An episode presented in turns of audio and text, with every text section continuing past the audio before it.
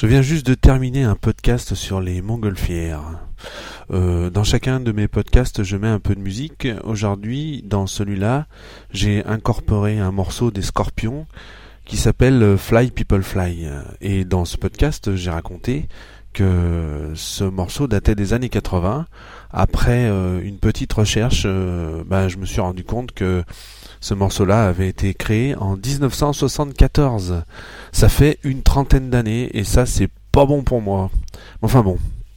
Et pour continuer à parler musique, euh, hier je me suis fait un petit cadeau. Je me suis acheté l'album d'une personne que je suis d'ailleurs depuis ces années-là, hein, 74 sans doute ou peut-être un petit peu après, parce que 74 j'avais quoi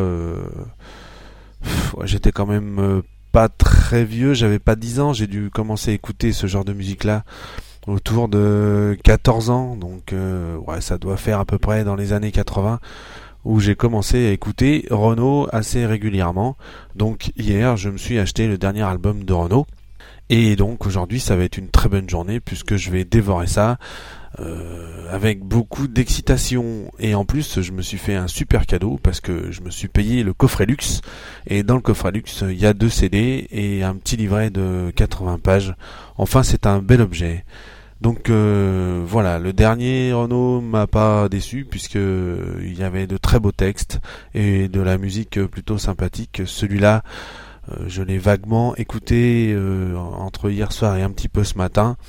Les textes sont toujours aussi bien ciselés et la musique est toujours aussi bien faite par ses collègues.